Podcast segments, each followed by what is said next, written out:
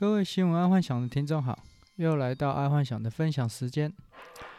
今天没什么特别的财经新闻，所以财经新闻又没有了。好，我们来看一下娱乐新闻。鸡排妹风波越演越烈。这则新闻我觉得已经炒一阵子了，这再炒下去，我觉得真的很不利鸡排妹跟 Only 有这个到最后。这些赞助厂商啊，可能都对他们两个会抱有很大的一个疑虑啊，因为想说，呃，负面新闻太大。但我想，这对 Only 有可能会比较一个重伤。好，那撇开性骚扰这个这个问题啦，在商业操作上面呢、啊，很明显 Only 有这边的公关操作啊，有致命伤的错误。然后这是一个我觉得非常好的商业范例了。假设听众之后也需要开记者会，然后如果你被闹场，啊，这是非常好的借鉴。哎，Only 有这边的操作真的很差。啊，当然还是有人帮 Only 有讲话，但这整个整个事情这样子下来的时候，On 这一边本会变成站不住脚。本来。在我来看的话，是鸡排妹那一边有点，就是在职业道德上面会有一些瑕疵。On 这边没什么问题，因为毕竟是拿钱，然后在尾牙，然后办一些活动，然后在活动上有一些触碰，或者是在尾牙上有一些可能言语上的那种吃豆腐。那当然，如果你是一个普通人，可能是一个路人甲乙丙，我觉得 OK。但是你今天是有拿钱的，那个就有职业道德瑕疵的问题。好，那撇开这一个，在今天的记者会上面呢、我觉得 Only 有这边的公关操作真的很差。好好，那这个可能以后听众如果遇到的话，自自家的公司或者是在外面的公司，你是公关人员的话，可能这是一个很好的借鉴，这个是一个很好的范例。这样，好，再来运动新闻，本季第四节平均。得分前三名全部都在篮网队。这个篮网队啊，就像我在 NBA 开打之前说的一样啊，有 KD，有 Irvin，再加哈登啊，基本上在季后赛就会很稳。啊，果然从开赛到现在啊，篮网的得分率就是一直很固定的高分。但但有一点很奇怪的，呃，但是这是我个人感觉，就是我并不觉得篮网队可以夺冠。只不过，当然他是觉得是季后赛，他绝对可以进季后赛，但是我不觉得他可以夺冠，因为他不让我觉得他有夺冠的那种气势。我们在反正就是，这是我个人觉得了。哎，所以反正就是呀篮网，就是。嗯，用对押的方式压篮网应该会赚钱，就是第一次压一千嘛，然后一千输了压压两千，两千输了压四千，一定会赔回来啊！我觉得觉觉得这个压只要单压篮网队其实就可以了。好，那再来是国际国际新闻，资优资优生考第一被嫉妒，吃下同学送的蛋糕惨死。这个新闻发生在海湾的国家啦，有一个叫伊斯拉的资优女女学生，因为她跟班上其他两名闺蜜是班上的前三名，所以引起其他同学的嫉妒，然后其他同学就下药啊，给这三位资优生吃，然后其其中有一位资优生逃过一一劫，然后剩下就一死一伤。这个啊，在生意场上常常会也遇见，有时你并没有想要伤害别人。但是在别人眼中，其你就是个威胁，然后你很有机会就被人家冲康了。然后，如果要解决这个问题，在商业上如果要解决这个问题，方法只有两种，一种就是塑造出啊，呃，只要你惹到我，我也不会让你好过的氛围。这个方法其实还不错，因为啊，一旦你这一个氛围风声传出去之后啊，想动你的啊。他就会去评估哦，整个整个事件的好坏。如果他动了你，他会发生什么事？然后第二种方法就是做一个无声老二。如果你知道你可以考第一啊，啊，然后或在生意上做第一啊，其实你做第二就好。为什么？因为第二通常不会受到太多的市场关注或是其他人的关注。那得到的资源其实是跟第一差不多哦。说第一可第一可能拿的比较多，但是其实当第二或第三的资源，其实拿的这个资源是跟第一差不多，而且，呃，呃，当第一呀、有一个风险系数，就是说，呃，第一他要维持他的第一的角色很困难，所以他。第当第一的人，他只会退步，他不会进步；而当第二的人，他是可以进步的空间。所以大家对第二名是有有所期待的。哦，那这就是那种做生意跟做人的一个一个美美角所在啦。好，以上就是这两种方式我，我我自己本身哦，阿幻想本身是觉得可以解决嫉妒的问题。然后，如果当然。呃，听众，你们有有其他的想法或其他解决方式，也是欢迎来跟阿幻想分享一下，看一下你们怎么样解决这个问题。然后，我大部分这一个季度这个问题，都是用这两种方式去解决：要么你就是当无声老二，要么就是让人家知道说动了你，他绝对会有会出问题，那这样子就没问题了。好，再来第二则国际新闻：针头不足引爆疫苗荒。现在疫苗已经在开始，全世界都在量产了，也分配到世界各国，但却出现了一个针头不足的一个致命伤。因为针头这个东西是一个便宜的产品啊，它不是一个利基的产品，就是说毛利很好的东西，所以大部分的针头都是在大陆制造。那这一波的注射疫苗。我觉得至少要准备四十亿支的针头。我看短时间除了疫苗生产外，可能还会有针头生产的问题。那我觉得啦，以台湾政府现在想要拿到疫苗跟针筒啊，可能势必要加价买，不然不然之后我们所被分配的扩大可能都会被抢走。哦，有疫苗没针头没用啊，还有针头没疫苗也没用啊。然后，据我今天看到最新的消息是说，到六月前会有一百三十万支疫疫苗下来。我觉得哦，这就很 OK，因为毕竟，呃，第一波一定是给第一前线的那个医护人员先打嘛。因为台湾医护人员有六十五万支，六十五万个人，所以他们一定是势必先打的。但我真的很怀疑，到六月前是这是否真的有那么多？哦，加又加上现在针头又不够的状况下，好，那我觉得，不然就是要从国库再拨一些钱出来，因为现在大家都是在拨钱抢疫苗。好，再来生活新闻，在日本有一个 YouTuber 他在玩命。他在百万的追踪前呢、不间断他的直播，然后还生吃他的蟑螂，生吃蟑螂这样。在日本有一个 YouTuber 啊，他是五个人团体啦，然后已经超过两百四十万的订阅了。然后最近发起呃一个很超狂的举动，就是他们开了 IG 账号，然后如果他们的 IG 啊没有达到百万追踪的时候啊，他们就不间断的开直播。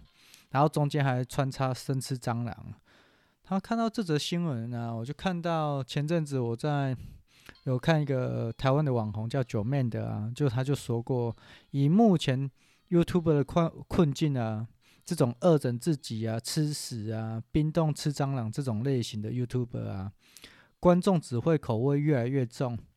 那接下来他们若不转型的话，可能遇会遇到创意瓶颈。嗯，所以在九妹来说，她觉得 YouTube 这个行业未来可能不是学生的首选了，因为进入门槛已经拉高很多了。毕竟每一个形态啊，每一个山头的那个拍摄状态啊，什么知识型啊、二整型啊、开箱型啊、Vlog 啊、旅行的啊，其实都有人拍了，而且都做得不错，而且他们的器材也用得很好。那相对如果一个刚毕业的要进来的话，他们可能没办法用手机拍了，他们可能要 upgrade 他们的机械，然后那一些呃设备什么东西，就是。门槛不像十几年前那么简单了。那对 YouTube 来讲，还有一个重点就是说，现在 Podcast 也来了，然后这些 YouTuber 他们曾经有想要转型到 Podcast 这边，然后但其实不是转的那么简单。毕竟，Podcast 目前的赚钱模式还没有一个量化或模式出来啊。然后，所以对于那些重量级的 YouTuber，就是说啊，我现在进入 Podcast，我并不能从 Podcast 赚到钱，所以他会继续留在 YouTube 那一边。所以，如果真的想要呃进入就是这些网络行业做广播也好，直播也好。我觉得学生他可以往 Podcast 这边开始，但当然了，Podcast 的受众群毕竟没有比 YouTube 多，哎，所以还是要想好。但我觉得 Podcast 是一个，也是一个未来生态，因为它会取代呃广播这一块嘛。然后 YouTube、Netflix 就是取代电视这一块，然后 Podcast 就是取代广播这一块。好，所以 Podcast 应该未来是还蛮看好的，我自己本身觉得啦。好，再来健康新闻，比台湾小，新加坡跟以色列做对这七件事，成为疫苗大战的赢家。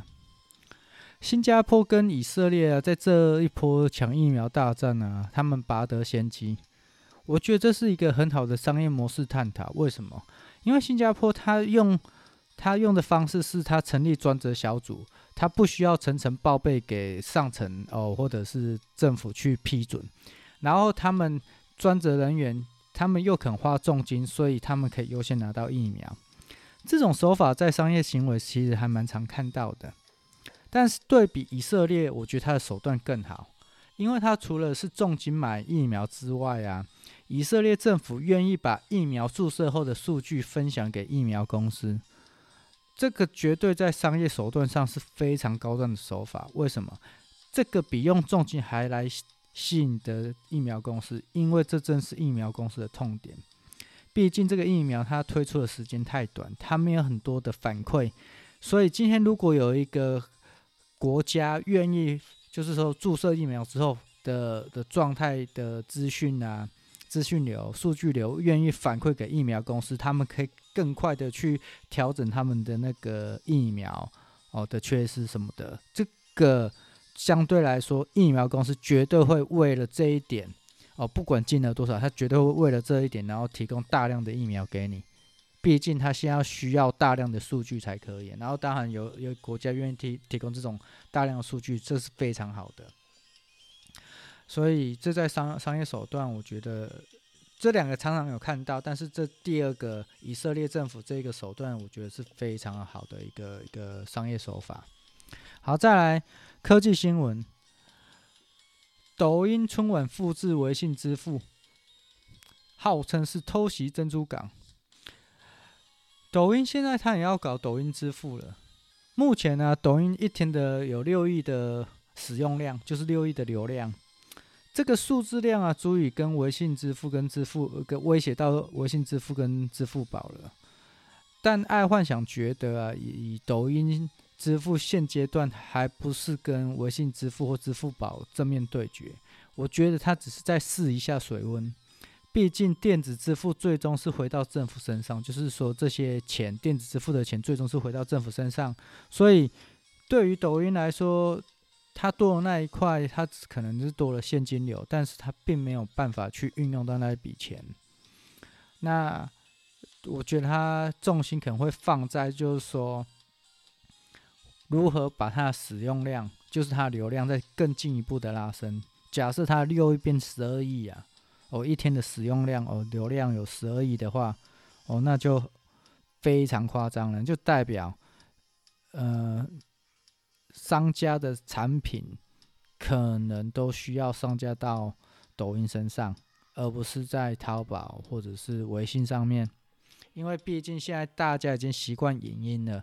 你在那种平面、平面照片啊、平面图片的话，可能对他们来说是一个嗯不够有吸引力的一个东西。好，再来看一下。我这个这个我觉得很特别，很特别，还不知道是什么东西，但是我觉得够特别。就是说 Google 它的新功能，它用镜头就可以测试你的心率、呼吸。然后它的 Pixel 系列下个月会率先开放。我看到这个新闻，我觉得超超超神奇的。它它不是用那个 IR，就是红外线检测，它是用镜头就可以去测一个人的心跳跟呼吸。我觉得果然 Google 的健康部门现在开始在发威了。假设这个功能是 Google AI 跟 Google Health 这两个部门开始合作的一个产品。我相信在未来，很多人会因为 Google 而获救，所以难怪他叫 Google 大神。为什么？因为他之后会因为这样子去救了很多人。那这个我看的是我自己觉得还蛮兴奋的，感觉已经跨，就是小时候看很多那种未来科技啊，或者未来世界啊，感觉这已经开始跨进那种未来世界的那个一小步了。哦，就已经跨进入那个门槛了哦，我觉得还蛮厉害的。然后如果再加上那个血糖追踪手表哦，那整个世界上比较就不会有那种突然猝死的一个状态了。然后这一个功能呢，目前只有在 Google 手机，就是在下个月他们就开放了在 Google 手机。然后我猜了，可能今年七八月它就会开放给其他的安卓手机。然后会不会？给苹果共用，我觉得还是会，毕竟 Google 一直在想方设法吃掉那个苹果的市场嘛。而且毕竟苹果它的那个 Siri 之前就是用 Google 的啊，哎，反正我觉得就是你侬于我，我侬于你，表面上不合哦，就像黑帮一样嘛，就是下面的小下面的小弟打得要命，然后上面的那个老大却可以坐在一起。哦，上酒店喝酒之类的，大概就是这样。好，今天先分享到这里了。那我们下礼拜一二再跟各位分享。然后，对了，就是说，因为到下礼拜二，台湾的台湾就开始放春假了嘛。春节期间，我可能就不分享新闻了，我可能就会讲一些无微博啊、乱七八糟的事情，然后跟各位听众分享一下，像嗯。较特别的哦，好，那等到时候我看有什么好的主题，我再跟各位分享。在春节期间啊，也有可能不，有可能因为春节期间要出去玩，也有可能会会做一些春节的分享。好，那先这样，先给各位听众拜个早年，就新年快乐哦，恭喜发大财，晚安。